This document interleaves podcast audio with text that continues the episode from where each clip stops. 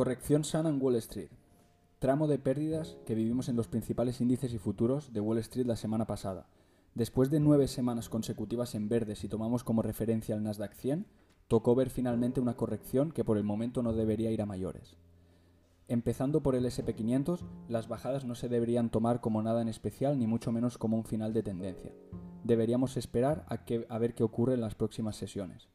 Cabe recordar que cada vez que hemos visto mínimos de esta manera, hemos recuperado de forma prácticamente inmediata las zonas anteriores, manteniendo a la, perfección la tendencia. Evidentemente podemos estar ante la excepción. El próximo nivel de soporte para el SP500 lo tenemos en los 4.300 puntos, actuando no solo como soporte por ser el anterior máximo relevante en diario, sino también como nivel psicológico. Ya sabéis que hemos hablado bastante, como por ejemplo los 4.000, 3.500, 3.000 puntos. En caso de haber perforado a la baja ese nivel durante los primeros compases de la semana, podemos encontrar de manera muy sencilla en los gráficos el próximo nivel de soporte clave situado en los 4.250-4.235 puntos.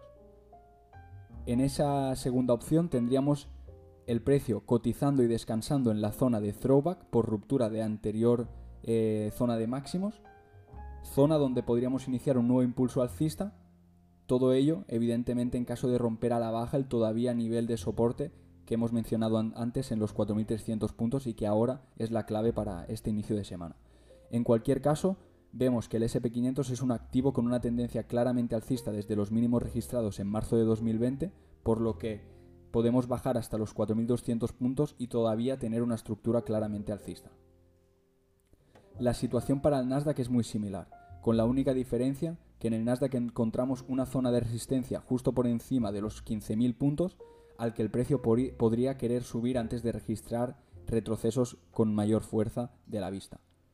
En este caso, si vemos que el Nasdaq tiene intención de seguir con las bajadas registradas la semana pasada, no sería descabellado tampoco pensar en una parada por debajo eh, de la zona actual, más o menos en los 14.000 puntos, correspondiendo esa zona a la zona de anterior resistencia eh, que ahora mismo pues, actuaría como soporte y cumpliría esa, esa, terminología que siempre utilizamos y aplicamos al gráfico que se denomina throwback.